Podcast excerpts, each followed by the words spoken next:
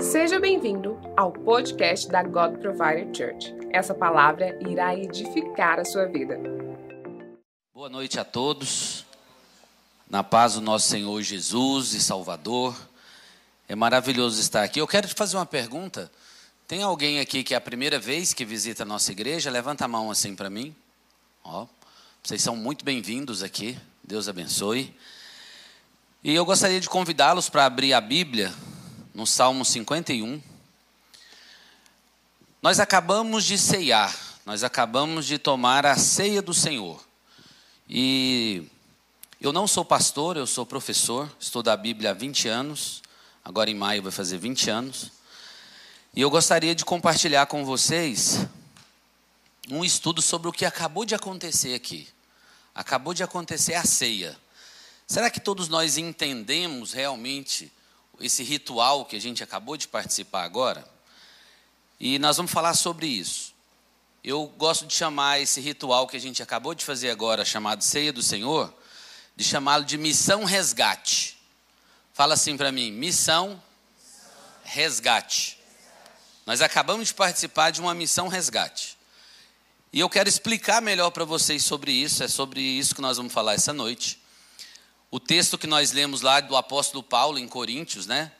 Diz assim: Fazei isso em memória de mim. Jesus pediu que a gente realizasse a ceia em memória dele. E todas as vezes que nós fazemos isso, nós estamos então aceitando o sacrifício de Jesus por nós e proclamando que em breve ele virá.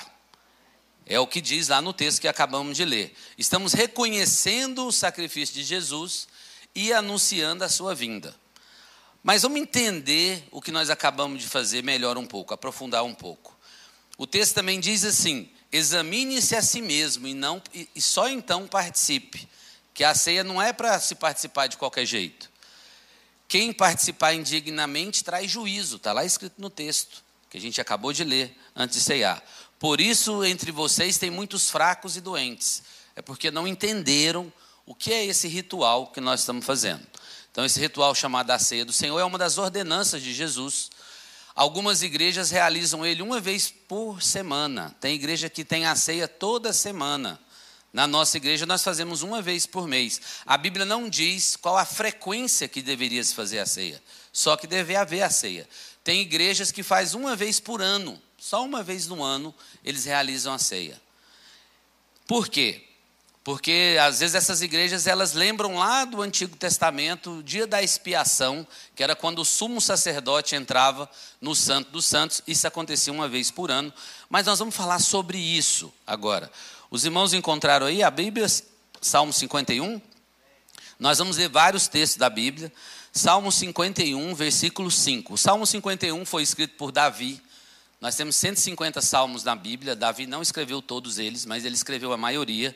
No caso, o Salmo 51 foi ele que escreveu. E no versículo 5, olha o que Davi diz. Salmo 51, versículo 5. Quem encontrou diz amém para mim. Eu nasci na iniquidade, e em pecado me concebeu minha mãe.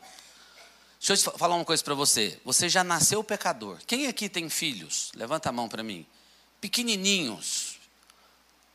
Esse bebê, quando você recebeu ele lá na maternidade, você olhou para ele assim, pensou: meu Deus, coisa mais linda.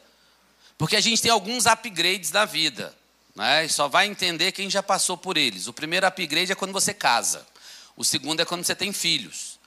E quando você então olha aquele filho pequenininho, deixa eu falar para você: sabe esse filhinho, seu bebezinho pequenininho lindo? É pecador, pobre pecador não é um anjo, tá? Os anjos não têm corpos, né? Os anjos têm só espírito. Deus fez três tipos de seres: os anjos, que são só espírito, não tem corpo, o ser humano que tem espírito e corpo e os animais, que os animais só têm corpo, não têm espírito. Eu vi um pastor essa semana falando o seguinte, que uma irmã perguntou para ele na igreja se, se o cachorrinho dela ia para o céu com ela quando ele morresse. E ele falou: ah, infelizmente não porque ele não tem espírito. Tá? Então, o cachorrinho, quando morre, não vai ser ressuscitado. E ela falou, mas se ele não for para o céu, eu também não vou. Ele falou, então, dá má notícia, você vai para outro lugar. O cachorrinho não vai. Tá? Então, cachorro só tem corpo, animal só tem corpo. Tá? Os anjos só espírito, e nós temos corpo e espírito. Isso são doutrinas básicas, né? Cristãs. E uma das doutrinas básicas cristãs é que você já nasceu pecador. Você já nasceu pecado, já nasceu em pecado. Davi sabia disso. E Davi começa falando então aqui no Salmo 51, que nós acabamos de ler: Eu nasci na iniquidade, e em pecado me concedeu minha mãe. Depois eu vou citar mais dois textos para você ler na Bíblia, porque os teólogos não dizem que para uma teologia fazer sentido tem que estar pelo menos em três lugares. Então anota aí para você Romanos 3, 20, Romanos capítulo 3, versículo 23, que fala assim: Todos pecaram e destituídos estão da glória de Deus. O apóstolo Paulo reforça o que Davi falou em Romanos capítulo 3, e o apóstolo João, em primeira, na primeira carta de João, capítulo 1, versículo 10, ele diz que se você falar que não tem pecado, você é mentiroso e Deus não está com você. João foi mais radical. O que eu quero dizer para você é que todos nós nascemos em pecado. E como que surgiu o pecado? O pecado entrou no mundo através de Adão. Abra sua Bíblia aí, em Romanos agora. Agora vamos ler outro texto. Romanos capítulo 5. Romanos capítulo 5, versículo 12. Romanos 5, versículo 12. Quando os irmãos encontrarem, fala amém para mim. Amém? Romanos 5, versículo 12. Olha o que diz aqui. Portanto, assim como por um só homem entrou o pecado no mundo, o pecado no mundo entrou por Adão, um só homem. Olha o que Paulo fala aos Romanos. Portanto, assim como por um só homem entrou o pecado no mundo, e pelo pecado, o quê? Deixa eu falar uma coisa para vocês. Só existe a morte por causa do pecado. Nós só morremos por causa do pecado. E o pecado entrou no mundo quando? Então, deixa eu explicar uma coisa para você. Imagina esses, esses, vou usar esses três microfones aqui, tá? Estão com uma distância igual aqui entre eles. E eu vou separar esse aqui. Esse microfone aqui do meio, ele vai representar quando Maria concebeu Jesus, tá? No ano zero da era cristã do nosso calendário. Tem um pequeno erro no calendário aí de cinco anos, mas vamos levar em consideração. Esse microfone é o ano zero, ok? E de quando Maria concebeu Jesus até os dias de hoje, é esse outro microfone aqui, é os dias de hoje. Então, de lá para cá, nós temos aproximadamente 2024 anos, ok? Antes de de Jesus, então, antes de Maria conceber Jesus, até Adão, quem sabe mais quantos anos são? Quatro mil anos. De Adão até hoje, são seis mil anos. Então vamos organizar isso aqui. Esse pedacinho aqui é maior, né? Ó, daquele microfone até aqui são quantos anos? E daqui para cá? Mas eu quero falar com vocês agora sobre essa outra parte de cá, ó que que estava rolando antes de Adão nascer, antes de Adão pecar. Vou voltar mais um pouco no tempo. Aqui, ó. Isso aqui é o marco zero. É quando não existia nada, só Deus. Antes de Gênesis 1, antes no princípio criou Deus os céus e a terra. Antes disso, só existia Deus Pai, Deus Filho e Deus Espírito Santo, a Trindade. A palavra Trindade não tem na Bíblia, mas é um conceito. Então aqui é o zero. Quando só existia Deus, Deus subsistindo nele mesmo em três pessoas. E aí ele diz lá em Gênesis 1: Bereshit bara Elohim. No princípio criou Deus os céus e a terra. Essa língua que eu acabei de falar é o hebraico, é a língua original da Bíblia. E aí Deus começa a criar todas as coisas e Deus cria Adão e Eva. E Adão e Eva ficam muito tempo ali, nesse, nesse período, sem pecar. Mas um belo dia, Adão peca. E quando ele peca, a morte entra no mundo. Então a morte só existiu daqui para lá. Ó. Daqui para cá não existiu morte. O que eu quero falar para você é o seguinte: você consegue imaginar como seria se Adão não tivesse pecado? Deixa eu fazer uma pergunta para vocês. Se Adão não tivesse pecado, que é essa época aqui que eu estou vivendo, ó, teria morte, sim ou não? Não teria morte. Adão estaria vivo até hoje? Sim. Os seus, os seus parentes que você perdeu, seus entes queridos, estariam vivos até hoje, seus bisavós, seus tataravós. Teríamos zilhões de pessoas na Terra, não seria só 8 bilhões. Já não caberia nós aqui. Nós já estaríamos habitando outros planetas. Ó, Gênesis capítulo 11, depois você vai ler a história da Torre de Babel. Deus fala assim: vamos descer lá, porque eles estão com um plano e como eles são muito unidos e têm a nossa imagem, nossa semelhança, tudo que eles tentarem fazer, eles vão conseguir. Está escrito lá em Gênesis 11. E olha que Gênesis 11 aconteceu por aqui. Ó, o povo já tinha morte no mundo, já em pecado, estava mais enfraquecido. E eles unidos, eles podiam fazer o que eles quisessem. Imagine antes de pecar, então, se Adão e Eva já não tinham criado o iPhone. Aliás, eles nem precisavam do iPhone porque eles se comunicavam mentalmente. Imagine a Eva quando Eva resolvia tomar um banho no rio. Eva podia mergulhar no rio e ficar quanto tempo debaixo d'água, vocês acham? Que ela não afogava. Você consegue ficar quanto tempo? É por causa do pecado do Adão. Daqui para cá, ó, a gente consegue ficar um minuto, três, dois minutos, sei lá, 40 segundos. Mas aqui, ó, você dava o um mergulho no mar e ficava lá, igual uma sereia com os golfinhos. E aí Eva saía nadando, como que Adão chamava ela de volta para o almoço? Será que tinha almoço? Deixa eu explicar para vocês. Esse aqui é o plano original de Deus, todos entenderam? Quando Adão peca, ele instala um vírus no planeta. Sabe como chama o vírus? Pecado. E sabe o que, que veio de bônus com o pecado? No combo do pecado? A morte. Só existe morte por causa do pecado. E, e, Davi começa a falar: Nós já nascemos assim. Quem nasceu, quem deu o azar de nascer daqui para frente, já nasceu em pecado. Então o que a gente estava fazendo agora era uma expiação de pecados. A gente estava pedindo perdão pelos pecados aí para tomar essa ceia. Porque a gente peca o tempo todo. As igrejas que fazem ceia toda semana, eu penso que eles devem pecar mais, aí tem mais frequência na ceia. Não tem? A nossa é uma vez por mês. Então, a morte e o pecado estão conectados. Só existe morte por causa do pecado. Cristo é a propiciação dos nossos pecados. Fala para mim, propiciação. Nossa, professor, que nome difícil. O que, que é isso? Bom, quem já ouviu falar da Bíblia do propiciatório? Quem lembra da Arca da Aliança? Já viu falar? Já assistiu o filme do Indiana Jones em busca da Arca da Aliança, o primeiro? Só quem é da minha idade vai lembrar disso, né? Mas a Arca da Aliança era uma arca feita de ouro.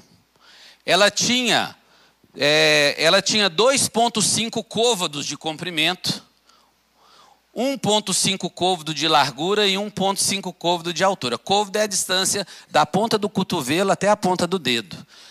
A gente usa muito partes do corpo humano como unidade de medida. Por exemplo, a TV de 50 polegadas é o tamanho de uma polegada aqui, 2,54 centímetros, é a polegada média de um ser humano. O avião chega a 10 mil pés de altura, é o tamanho de um pé médio, 33 centímetros. O côvado era a unidade de medida da época lá de Israel, a distância da ponta do cotovelo à ponta do dedo, dá 46 centímetros. Mas para facilitar para vocês, nós vamos arredondar para meio metro, ok? Fala para mim, quanto que é um côvado? Então, quando eu falar um valor, você pensa na metade. Deus chamou Moisés e falou para Moisés: construa um tabernáculo. Eu vou ensinar a vocês como que a gente faz para lutar contra o pecado. Como Adão arrumou o problema para nós, então para lutar contra o pecado, eu vou ensinar vocês. Nós vamos construir um templo, e esse templo chama tabernáculo, e ele vai ter 100 côvados de comprimento. Fala para mim, quantos côvados de comprimento? Dá quantos metros? 50 metros, metade, lembra? 100 côvados de comprimento, eu sou professor de matemática, por 50 côvados de largura. Dá quanto de largura? O tabernáculo tinha 50 metros por 25 mais ou menos o tamanho dessa igreja, ok? E aí Deus começa a explicar para Moisés como ia lidar com o pecado. E funcionava assim no tabernáculo. Existia o Santo dos Santos, que era um lugar mais reservado dentro da igreja, como se fosse aqui o, o palco, o púlpito onde eu estou, tinha uma, um véu aqui. e aqui dentro ficava o Santo dos Santos.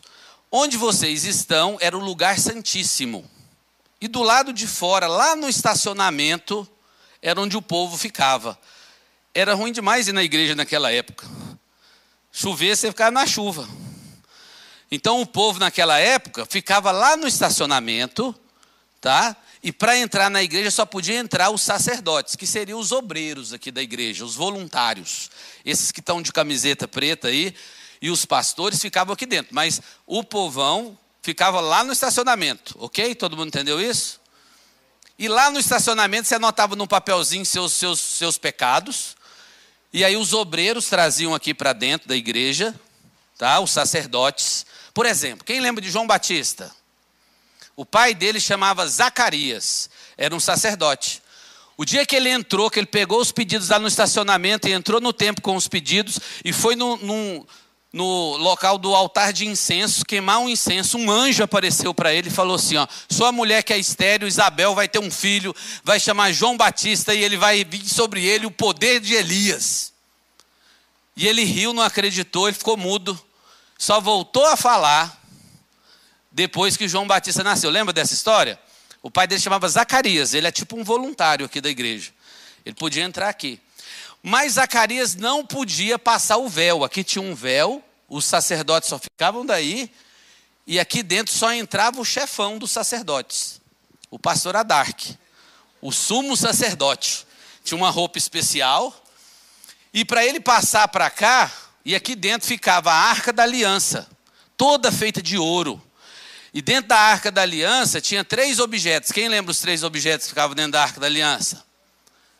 A tábua com os dez mandamentos, um pouco de maná e a vara de Arão. E lá dentro ficavam esses utensílios sagrados, mas o, a arca da aliança tinha uma tampa. Fala para mim, tampa. E na tampa tinha dois querubins, são dois anjos, com as asas tocando um no outro. Sabe qual o nome dessa tampa? Chama propiciatório. Essa conversa toda foi para chegar no propiciatório. O propiciatório era a tampa da arca. E como que funcionava para perdoar os pecados? A gente vinha para a ceia, ficava lá no estacionamento, anotava os, os pecados, passava para os voluntários, que eram os sacerdotes, eles entravam aqui. Isso acontecia só uma vez por ano. Aí o sumo sacerdote pegava todos os bilhetinhos com todos os pecados de todo mundo, e o sumo sacerdote se consagrava por um ano, e o sumo sacerdote podia atravessar o véu e entrar aqui dentro. Os voluntários também sacrificavam um cordeiro lá no estacionamento.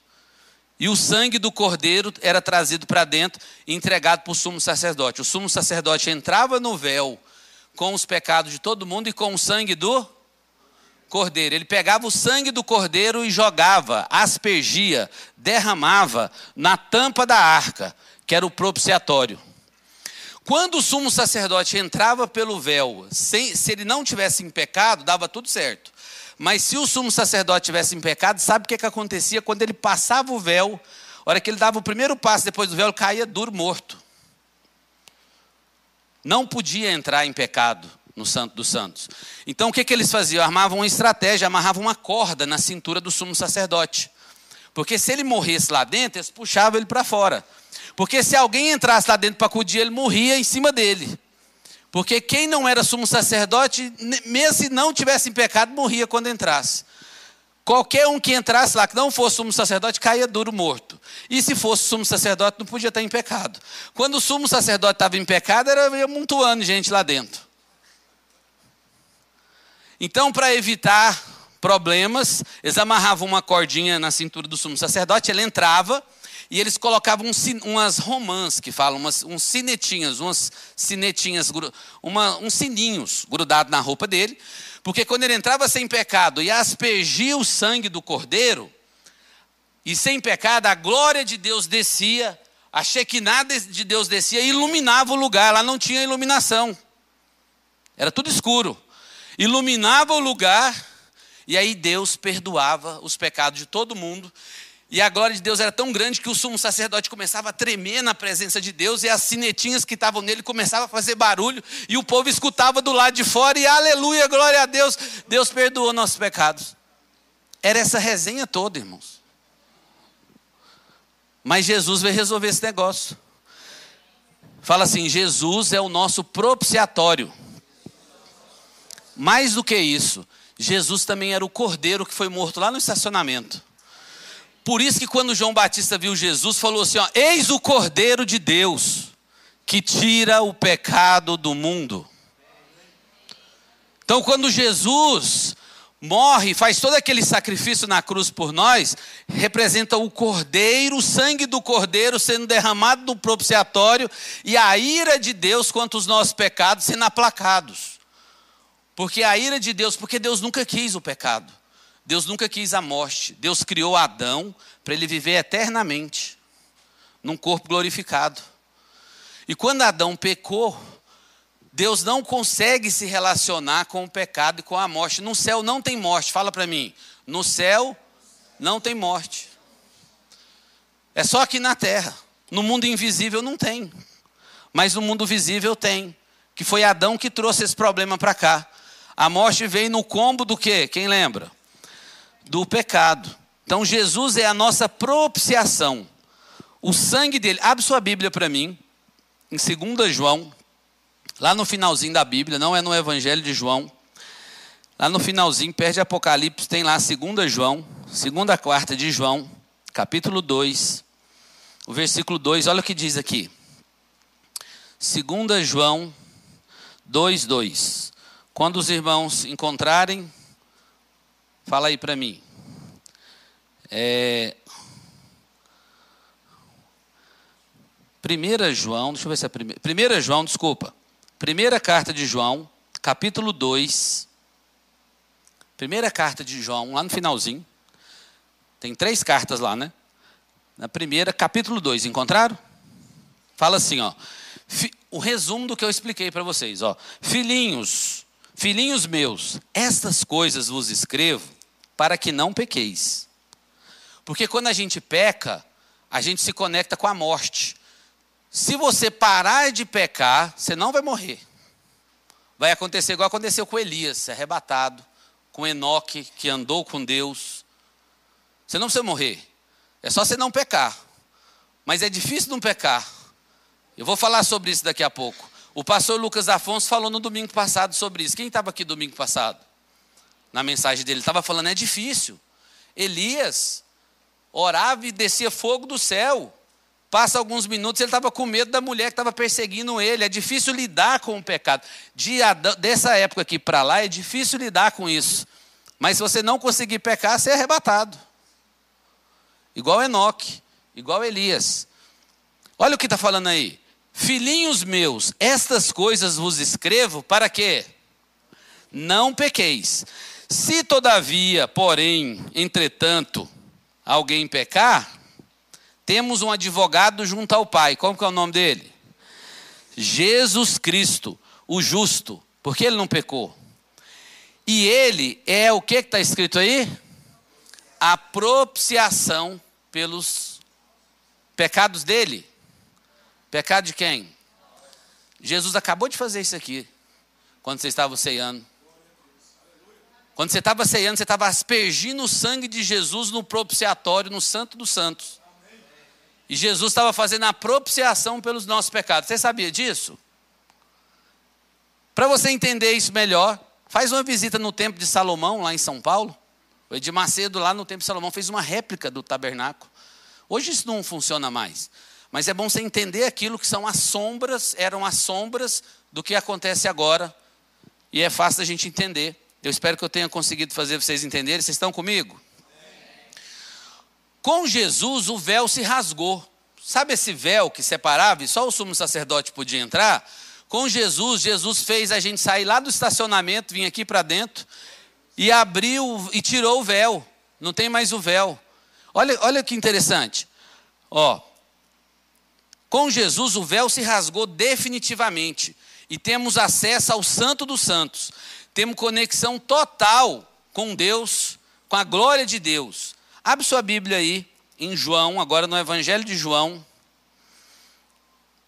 Evangelho de João, capítulo 19. Por favor, João 19. João 19 fala o seguinte, ó. Versículo 28. João 19, versículo 28. Quando os irmãos encontrarem, fala amém para mim.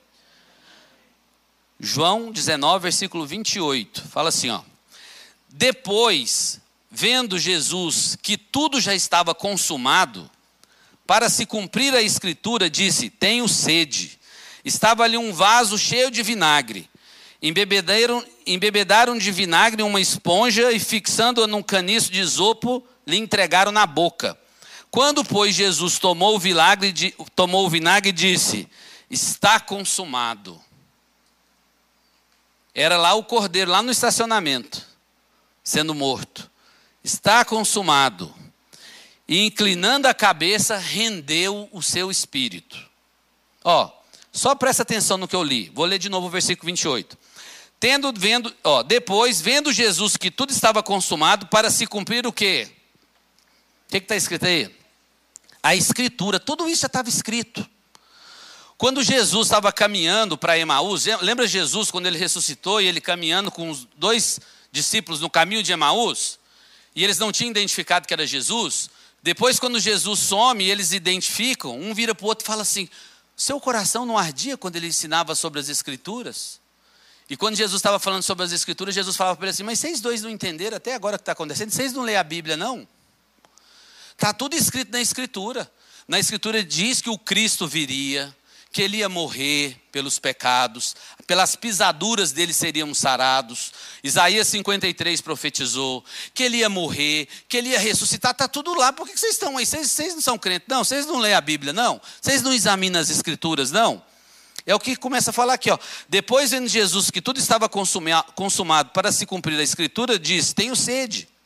E aí deram para ele lá o vinagre, e ele disse: Está consumado e, e inclinando a cabeça, rendeu o seu espírito. Fala para mim, rendeu o seu espírito. Deixa eu explicar outra coisa para vocês. Os soldados romanos não mataram Jesus, vocês já vocês sabem disso, né? Jesus que entregou a vida dele. Um dos evangelhos, você vai ler os quatro evangelhos, não vou falar qual para você procurar, e já tarefa para casa ler quatro evangelhos essa semana, mas você vai ver em um dos evangelhos, quando os soldados romanos chegam para prender Jesus, no Getsemane, no jardim. Eles chegam e tinha muita gente no jardim, não sabiam que era Jesus. Aí os soldados fazem uma pergunta assim: Quem é Jesus? Lembra disso? Aí Jesus responde: Jesus fala assim: Sou eu. E quando Jesus fala, algum dos evangelhos diz que o Judas foi lá, deu um beijo em Jesus e identificou, mas outro dos evangelhos diz que Jesus gritou: Sou eu. E a Bíblia diz que quando Jesus gritou: Sou eu, todos os soldados caíram por terra soldadão forte, bombado da Rotan, chegou para prender ele e perguntou assim: quem, cadê, quem é Jesus? Ele falou: sou eu. Os soldados jogaram tudo no chão. Se Jesus tivesse falado, um sou eu, um pouco mais grave, tinha explodido a cabeça deles, estourado os tímpanos, morrido todo mundo. Aí Jesus falou assim: agora que vocês sabem quem eu sou, vai, me leva aí, eu vou fingir que vocês estão me prendendo. É porque tem que se cumprir as escrituras. Tudo estava escrito. Tudo estava no plano de Deus. É a missão resgate. Fala para mim. Missão resgate. Abre a Bíblia sua aí. Mateus capítulo 27.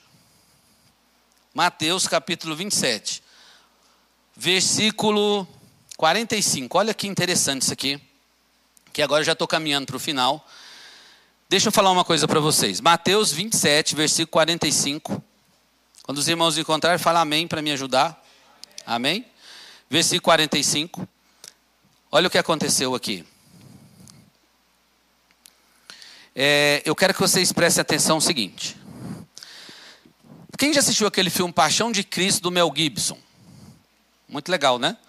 Porém, o filme fica 99% mostrando o sofrimento de Jesus. E no finalzinho, quando falta 30 segundos para acabar o filme, aparece a cena do túmulo morto onde ele ressuscitou. Deixa eu explicar para você, a missão resgate não terminou na cruz. Fala para mim, a missão resgate não terminou na cruz. Se tivesse terminado na cruz, nós estávamos ferrados. Não adiantava nada ser crente. Nós não servimos a um Jesus que está pregado na cruz. Nós não servimos aquele Jesus que está lá naquele crucifixo pregado na cruz. Porque ele não está lá mais pregado, ele ressuscitou. A missão resgate aconteceu justamente quando ele ressuscitou. Só o fato dele morrer não adiantava nada. Ele morreu para receber todos os pecados como propiciatório, aplacando a ira de Deus. E aí ele vence a morte. Porque não adianta vencer só o pecado, tem que vencer a morte. Quando a gente aceita Jesus e não tem mais pecado, a gente não morre, a gente tem a vida eterna. Então não adiantava Jesus vencer o pecado, ele tinha que vencer a morte. Ele venceu o pecado na cruz, mas foi lá no inferno e pegou as chaves do reino e venceu a morte no terceiro dia e ressuscitou. Deixa eu te mostrar como que Jesus já foi mostrando isso. Acharam aí Mateus 27, 45? Olha o que está escrito. Desde a hora sexta até a hora nona, hora sexta é meio-dia Tá? Isso aqui é um calendário judaico. Hora sexta é meio-dia. Desde a hora sexta até a hora nona, hora nona é três horas da tarde. Houve trevas sobre a terra. A gente cantou um louvor aqui que falou que a terra se escureceu. Meio-dia houve um eclipse. Jesus na cruz, meio-dia e houve trevas na terra. E por volta das três horas, na hora nona, clamou Jesus em alta voz, dizendo: Eli, Eli, lama sabactânio, que quer dizer: Deus meu, Deus meu, por que me desamparaste? E alguns dos que ali estavam ouvindo isso diziam: Ele clama por Elias. E logo um deles correu a buscar uma esponja e, tendo embebecido com um vinagre, colocando na ponta de um caniço, deu-lhe para beber. Os outros, porém, diziam: Deixa, vejamos se Elias vem salvá-lo. E Jesus, clamando outra vez em grande voz, entregou o Espírito. E eis que o véu do santuário se rasgou em duas partes, de alto a baixo. O véu do quê? Lembra o véu que separava o lugar santo do, do santo dos santos? O véu tinha nove metros de altura. Era mais alto que isso aqui. Aqui deve ter uns seis. Uns nove metros de altura por 18 de largura. E ele tinha 76 milímetros de espessura. 7,6 centímetros. Era dessa grossura o véu. Quando o véu ficava pronto, ele era composto de várias camadas de linho, púrpura, com fios de ouro desenhados querubins no véu. Quando ele ficava pronto, dizem que juntava dez homens de um lado, dez homens do outro, puxava para ver se ele estava firme, porque ele tinha 7,6 centímetros. Era impossível ele se rasgar. E a Bíblia diz que quando Jesus diz está consumado, o véu se rasgou de cima a baixo. Deu um terremoto lá no templo. E olha o que diz: E eis que o véu do santuário se rasgou em duas partes, de alto a baixo. Tremeu a terra, fenderam-se as rochas, abriram-se os sepulcros, e muitos corpos de santos que dormiam ressuscitaram. Saindo dos sepulcros depois da ressurreição de Jesus, entraram na cidade santa e apareceram a muitos. Quando Jesus morre na cruz, o véu se rasga, um terremoto no templo, e vários defuntos ressuscitam do cemitério e saem correndo por Jerusalém era já, já anunciando: daqui três dias eu volto. I'll be back. Lembra do exterminador do futuro? Eu voltarei. Foi lá no inferno, pegou a chave e voltou. E ele falou: Agora quem crê em mim, conforme as Escrituras, terá a vida eterna. O missão resgate não acabou na, na cruz. Jesus teve que ressuscitar. Jesus é o segundo Adão. A Bíblia diz que Jesus é o segundo Adão. João 3,16 diz que ele amou o mundo de tal maneira, que Deus amou o mundo de tal maneira, que entregou o seu Filho unigênito, para que todo aquele que nele crê tenha a vida eterna. Jesus venceu a morte, porque a morte está relacionada com o pecado. Então a morte não concluiu o processo. O processo foi concluído com o quê? com a ressurreição. A festa não é no velório. A festa não é lá na cruz, a festa é na ressurreição. A sua ressurreição é o ápice da obra redentora. Ele venceu a morte. Abre sua Bíblia para mim, em Atos dos Apóstolos. Atos dos Apóstolos, capítulo 1. Atos, capítulo 1. Atos foi escrito por Lucas, um médico, encomendado esse livro pelo Teófilo. E Atos começa então a falar para Teófilo, que encomendou a escritura desse livro. Lucas começa a falar no livro de Atos para Teófilo. A partir do capítulo 1, os irmãos acharam, amém? Atos capítulo 1 fala assim: Escreveu o primeiro, escrevi o primeiro livro ao Teófilo, que é o Evangelho de Lucas, relatando todas as coisas que Jesus começou a fazer e ensinar, até o dia que, depois de haver dado mandamento por intermédio do Espírito Santo, aos apóstolos que escolheram, foi elevado às alturas. A estes também, depois de ter padecido, se apresentou vivo com muitas provas incontestáveis, aparecendo por um período de 40 dias. Jesus apareceu para eles depois que ressuscitou por quantos dias? 40 dias. Jesus apareceu uma vez para 500 pessoas. Jesus apareceu para dois discípulos no caminho para Emaús. Jesus apareceu para as mulheres. Jesus apareceu para Pedro. Jesus apareceu para várias pessoas por um intervalo de quanto tempo? Aqui diz assim, ó, depois de ter morrido, se apresentou vivo, versículo 3, com muitas provas incontestáveis que estava vivo, porque muita gente falava que ele não tinha morrido. Falava que ele tinha fingido que ele tinha morrido na cruz e que foi enterrado vivo, depois ele abriu a pedra. Tinha várias histórias. Que, tinha história que os discípulos entraram lá e esconderam o corpo de Jesus. Mas ele apareceu com provas incontestáveis. Por quantos dias? Eu sou professor de matemática, já tive um cursinho aqui em Goiânia, e no cursinho, na época do vestibular, a gente ensina os meninos o ano inteiro, quando falta 40 dias para a prova, a gente faz um negócio que chama maratona. Já ouviu falar disso? A maratona é um intensivão, um resumão, 40 dias. Onde a gente prepara eles, faz um resumo de tudo para eles estarem preparados para o vestibular. Jesus fez uma maratona abriu a matrícula no cursinho, chamou os discípulos e falou 40 dias aparecendo para eles e ficou falando de um assunto só. Olha o assunto que ele ficou falando. Apareceu durante 40 dias falando de coisas concernentes. Olha aí para mim no versículo 3. Apareceu por 40 dias falando de coisas concernentes à prosperidade. É o que está escrito aí? A fé. A batismo. Ele ficou 40 dias falando do quê? sobre o reino de Deus. A revisão é o reino. A Bíblia só conta uma história. Um rei. Para vocês é claro que Jesus é rei? A Bíblia só conta uma história: um rei, um reino e uma família real que somos nós. Um reino invisível, o céu, sendo expandido para um reino visível, a terra, e criando seres à sua imagem e semelhança, e colocando eles para habitar na terra para nunca morrerem. Quando a gente aceita Jesus, deixa eu te explicar. Quando você aceita Jesus aqui em 2024, sabe o que, que acontece? Quando você aceita Jesus aqui, ó, é como se entrasse num buraco de minhoca.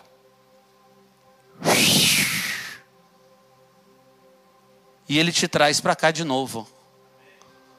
Onde a morte não tem mais poder sobre você. Onde o pecado não tem mais poder sobre você. Mas de vez em quando a gente peca. Aí a gente vem na ceia, ora, pede perdão, e foi o que a gente fez agora há pouco. Está claro para todo mundo? Jesus, então, ele abriu um portal. Ele fala: Eu sou a porta, eu sou o caminho. Há um portal que nos conecta com o céu. Há pouco dia a gente teve uma conferência Céus Abertos. Jesus abre os céus e conecta o mundo físico, o mundo visível com o invisível através do seu sangue. Quando você aceita Jesus como seu Salvador, você começa a viver isso. Você acredita em ressurreição? Jesus é as primícias da ressurreição. Abre a sua Bíblia aí em 1 Coríntios, capítulo 15. Já estou encerrando. 1 Coríntios, capítulo 15, versículo 20. Olha o que diz aqui. Primeira carta aos Coríntios, capítulo 15, versículo 20. Quando os irmãos encontrarem, fala amém para mim, para me ajudar. Amém? Ó, mas de fato, Cristo ressuscitou dentre os mortos. Paulo fala. Mas de fato, Cristo ressuscitou dentre os mortos, sendo ele as primícias dos que dormem. Visto que a morte veio por um homem, também por um homem veio a ressurreição dos mortos. Adão, o primeiro homem, quando ele pecou, ele trouxe um vírus para o planeta Terra. Ele trouxe a morte. Jesus é a vacina. Jesus elimina o vírus e nos conecta de novo com Deus. Ele é o propiciatório. ele aplaca a ira de Deus contra os seus pecados, abre um portal e te conecta com Deus. É isso que a gente estava comemorando agora há pouco, quando a gente estava comendo do, do pão e bebendo do sangue. Nós estamos anunciando que nós entendemos tudo isso e que nós estamos aguardando o ápice de tudo, que é a segunda vinda dele. Mas para a gente aguardar a segunda vinda, a gente não consegue, porque é difícil viver desse período daqui para lá com o pecado do mundo. Então Deus, a obra de Jesus também não foi conclusa com a ressurreição. Teve um próximo passo, um próximo nível. O próximo nível foi: Pai, não peço que os tire do mundo, deixa eles lá, porque nós vamos descer com a nova Jerusalém do céu para a terra é lá. Não peço que os tire do mundo, mas que os livre do mal. Mas para que eles possam ser capazes de lutar contra isso, nós vamos enviar o Espírito Santo. Abra a Bíblia de novo lá em Atos, capítulo 1. Atos começa, é o livro que começa a história da igreja. Atos é o day after. 40 dias depois que Jesus morreu, ele apareceu para eles com provas incontestáveis e falou o seguinte para eles: olha o que ele falou, a partir do versículo 4: E comendo com eles, tá vendo a ceia que nós acabamos de fazer? A ceia não era igual a gente fez, era comida mesmo, churrasco, era muita comida, entendeu? Vinho, bebia, o povo ficava bêbado. Você vai ler depois aquele texto lá de Coríntios, que Paulo está chamando a atenção deles, que era aquela bagunça ali, organizando a ceia. Mas a gente criou esse ritual aqui mais resumido, né? Ó, e comendo com eles, versículo 4 de Atos, vocês encontraram? Determinou que não se ausentassem de Jerusalém, mas que esperassem a promessa do Pai. Fala, a promessa do Pai. A qual disse ele: De mim ouvistes, porque João batizou na verdade com água, mas vós sereis batizados com o Espírito Santo e sereis revestidos de poder.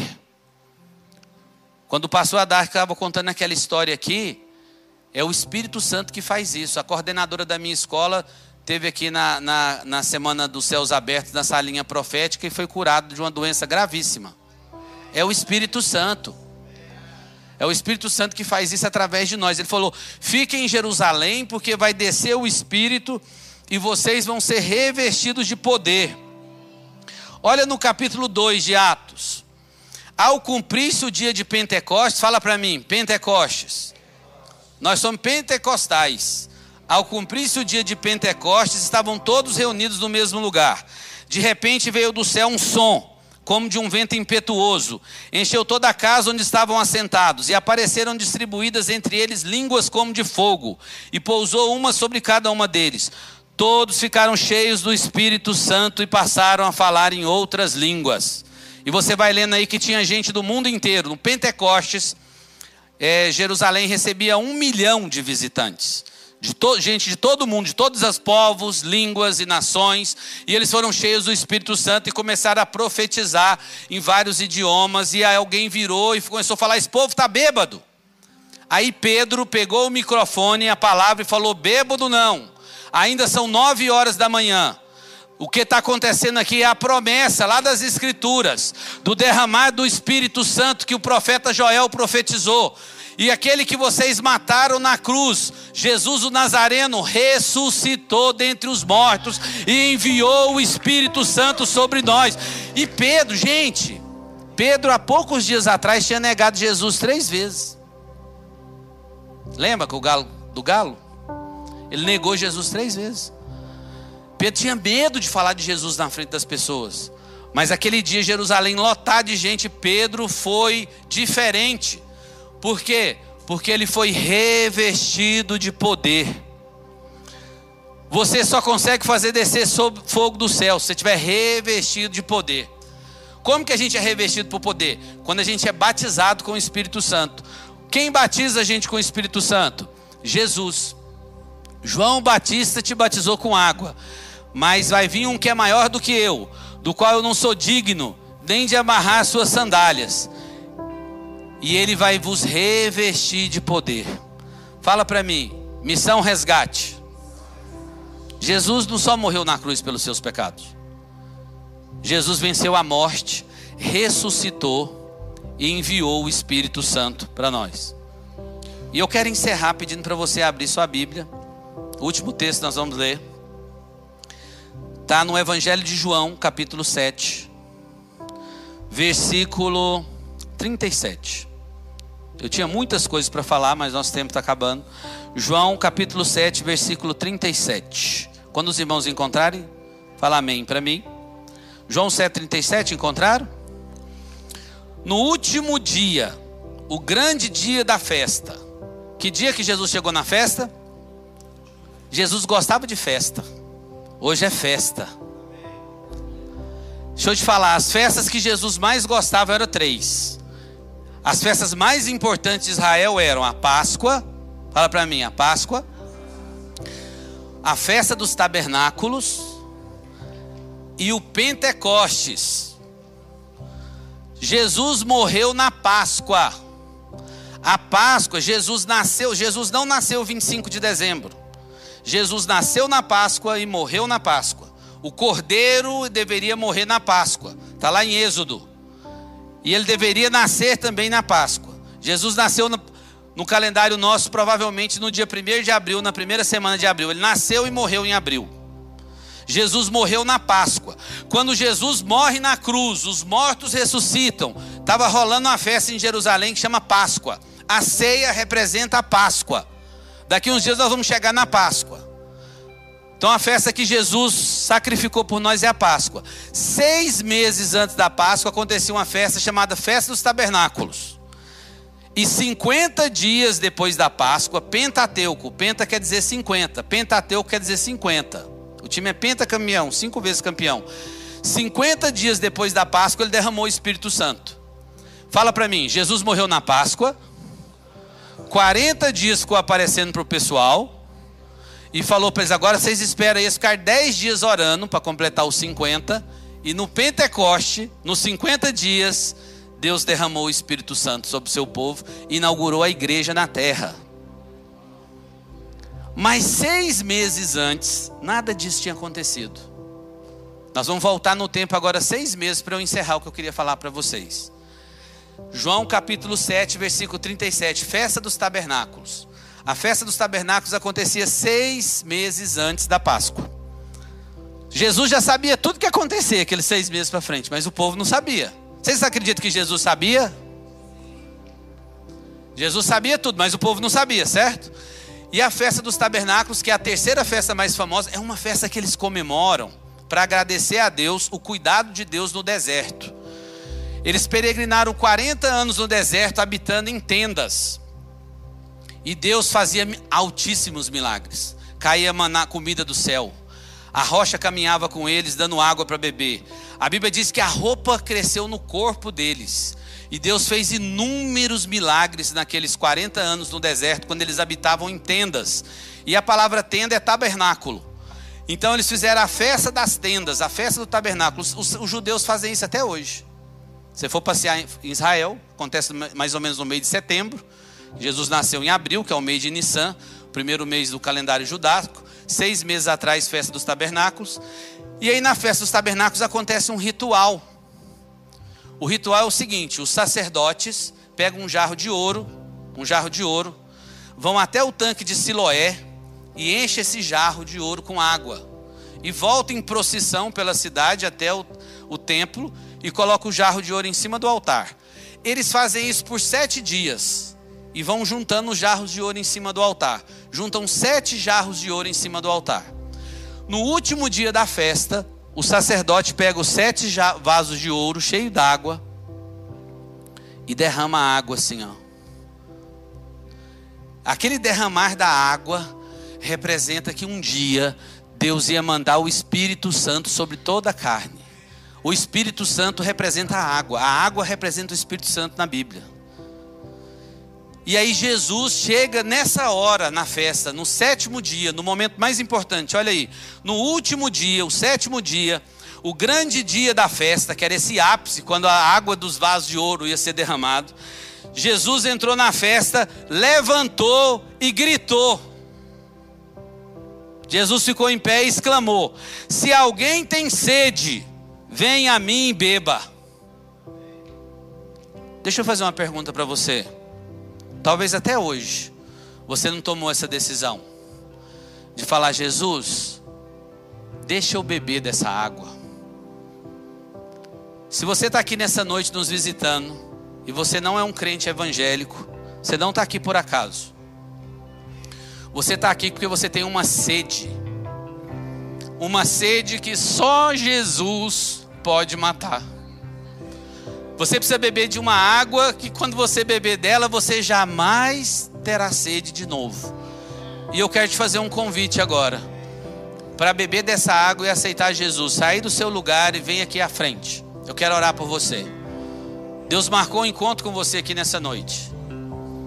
A Bíblia diz que nós precisamos confessar Jesus publicamente. Que quando nós fazemos isso, quando Ele voltar, Ele também vai nos confessar publicamente diante de Deus.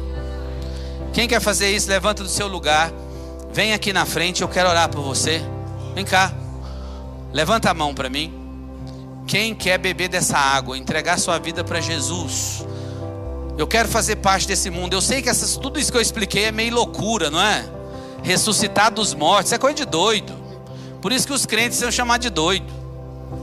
Você acredita que Jesus vai ressuscitar? Não é que Jesus ressuscitou e vai ressuscitar nossos entes queridos que morreram em Cristo, e eles vão ter um encontro com Ele nos ares. E quem estiver vivo vai ter seu corpo transformado. E quando a gente tiver esse corpo transformado, glorificado, a gente não vai ter essas barriguinhas assim, ó. A gente não vai ter essas rugas. A gente vai voltar no auge. A gente vai voltar do nível que Deus criou Adão. Adão não foi bebê. Adão nasceu no auge quando Deus criou ele aqui, ó. Sarado, mas a Eva. Você vai ser ressuscitado desse nível. Deus vai ressuscitar todos os que morreram em Cristo primeiro, vão ter um encontro com Ele nos ares. E os cristãos que estiverem vivos vão ter seu corpo transformados e ter um encontro com Ele. Hoje Deus marcou um encontro com você. Você quer fazer isso? Sai do seu lugar e vem aqui. Eu quero orar por você. Se alguém tem sede, Vem a mim, beba. Quem crer em mim, conforme diz a Escritura, não é crer de qualquer jeito, é crer em mim, conforme diz as Escrituras. Do seu interior fluirão rios de água viva. Amém? Para encerrar, então, quero fazer um segundo pedido. Eu quero que vocês prestem bastante atenção no versículo 39. Prometo que é o último que nós vamos ler. Versículo 39. Olha o que diz aí. Isto disse ele com respeito ao Espírito Santo que haviam de receber os que nele crescem, pois o Espírito até aquele momento não havia sido dado, porque Jesus não tinha sido glorificado. Vocês entenderam que época que nós estamos? Seis meses antes de Jesus morrer na cruz. Seis meses antes de Jesus morrer na cruz, na festa dos tabernáculos. Jesus começou a falar para eles assim: quem tiver sede, e vem até mim e beba, do seu interior fluirão rios de água viva. Sabe o que Jesus estava falando? Jesus estava falando: eu vou antecipar o plano de Deus.